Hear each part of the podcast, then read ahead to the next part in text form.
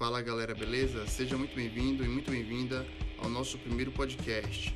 E nesse episódio de estreia, o nosso tema será sobre a síndrome metabólica, mais especificamente sobre o papel do exercício físico no combate e na prevenção desse mal que assombra silenciosamente o século XXI. De acordo com o hospital israelita Albert Einstein, só aqui no Brasil a síndrome metabólica acomete cerca de 2 milhões de pessoas por ano.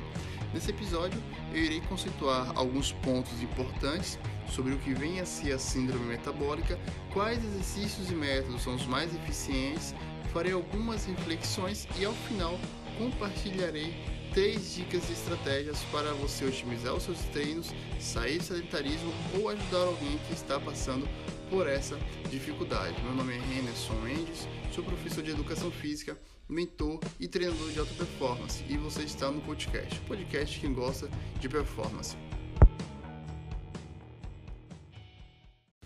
Para esse podcast, eu utilizei como referência um artigo de revisão publicado na Revista Brasileira de Medicina do Esporte, além de outras fontes. Quem tiver interesse, pode entrar em contato comigo que eu compartilho as referências. Bem, vamos começar então conceituando o que vem a ser a síndrome metabólica.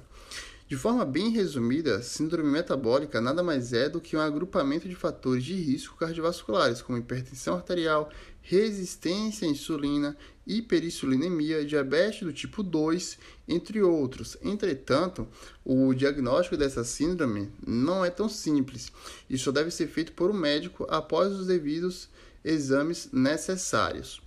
Basicamente, essa síndrome tem suas bases construídas sobre os alicerces do sedentarismo, da inatividade física e de uma alimentação rica em gorduras saturadas, sódio, produtos processados e carboidratos simples, como o açúcar branco. Para entendermos melhor como essa síndrome se desenvolve, precisamos falar um pouquinho sobre o gasto energético basal, que é o mínimo de energia gasta em 24 horas para manter o funcionamento vital do nosso organismo, como a respiração, a circulação sanguínea, conservação da temperatura corporal, dentre outros. Esse custo metabólico corresponde aproximadamente entre 60 a 80% do total que produzimos. Mas esse consumo bioenergético é totalmente individual. Cada pessoa possui um consumo calórico de acordo com as suas necessidades.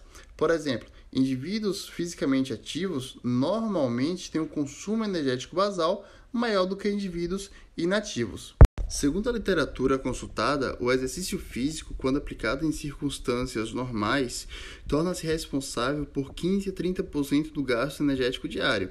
Ou seja, o exercício físico potencializa em muitos resultados, mas é necessário dar atenção especial às atividades realizadas durante todo o dia. Trocando em miúdos, você não emagrece ou tem os resultados desejados durante o seu treino, mas sim durante todo o dia. Sabendo da importância do exercício físico para estimular o gasto energético basal, vamos agora falar sobre qual é o melhor exercício para combater a síndrome metabólica. Aqui temos dois métodos: o treinamento aeróbico e o treinamento resistido. Vou começar falando sobre o primeiro. Os exercícios aeróbico ou o treinamento aeróbico tem sido recomendado que sejam realizados de 3 a 6 vezes por semana, com intensidade entre 40 a 85% da frequência cardíaca em repouso, ou 55 a 90% da frequência cardíaca máxima, com uma duração de 20 a 60 minutos.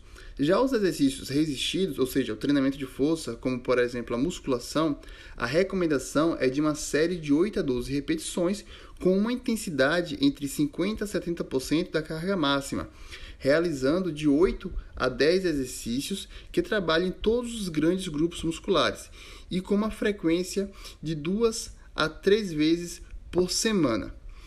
Olha só, não existe um método melhor que o outro no combate à síndrome metabólica. Mas a combinação entre os exercícios aeróbicos e resistidos é a melhor estratégia. Claro, sempre prezando pela individualidade biológica de cada indivíduo. Feita essa introdução mais técnica, agora vamos fazer algumas reflexões mais críticas. E aqui eu irei levantar três pontos socioeconômicos que são cruciais para, o favorecimento da síndrome metabólica. Mas que não recebe a devida importância. O primeiro ponto é a economia. Alimentos de boa qualidade estão ficando cada vez mais raros e caros. De acordo com uma pesquisa realizada pelo Conselho Fiscal da Sociedade Brasileira de Cirurgia Bariátrica e Metabólica, a obesidade tem crescido em todas as classes sociais, especialmente entre as mais baixas, C, D e E. A classe C tem a maior parcela da população obesa, com 23%, comparando com a classe A, que possui 16% do total. Chegamos à conclusão de que classe, as classes sociais mais vulneráveis economicamente estão mais propícias à obesidade, que é um fato chave para a síndrome metabólica. Isso está diretamente ligado à questão da qualidade da alimentação, porque alimentos mais baratos normalmente são hiperindustrializados ricos em gorduras saturadas, carboidratos simples e sódio. O segundo ponto é o estilo de vida das pessoas. Segundo dados da OCDE, na Holanda, a média de trabalho é de 5 a 8 horas por dia, mais ou menos 29 horas por semana, com um salário em média de 17 mil reais por mês. Já aqui no Brasil, temos uma jornada de trabalho de 40 horas semanais, com um salário mensal de R$ 1.298. O terceiro e último ponto é o excesso de foco na saúde e na estética em detrimento da desvalorização do lúdico. Para ficar mais claro, vamos fazer uma, a seguinte reflexão. Nos primeiros anos do ensino infantil e fundamental, as crianças adoram as aulas de educação física. Entretanto, nos anos finais do ensino fundamental e no ensino médio, ocorre uma evasão drástica dos alunos pois durante esse período os indivíduos estão na adolescência e a identidade corporal passa a ser fortemente influenciada pela indústria do fitness e da estética. Assim, a busca por um corpo perfeito toma o lugar do prazer em se divertir e explorar suas possibilidades de movimentar-se. Para concluir esse raciocínio, esse raciocínio, eu finalizo da seguinte forma: o brasileiro médio trabalha muito, tem uma nutrição de péssima qualidade e é manipulado pela indústria do fitness e da estética. Como prometido, agora irei dar algumas dicas de estratégias que você poderá utilizar para otimizar os seus resultados, sair do sedentarismo ou ajudar alguém que está passando por este problema. O primeiro, foque na sua saúde a longo prazo. O segundo, pense o que você poderia mudar na dinâmica do seu dia a dia para facilitar a prática do exercício físico. O terceiro, experimente novas possibilidades de práticas corporais que te desperte interesse. Pode ser um jogo de futebol, uma dança ou até mesmo a musculação. Bem, eu espero que vocês tenham gostado do conteúdo. Se quiser falar comigo sobre algum tema interessante ou tirar alguma dúvida sobre esse ou outros assuntos, me manda uma mensagem.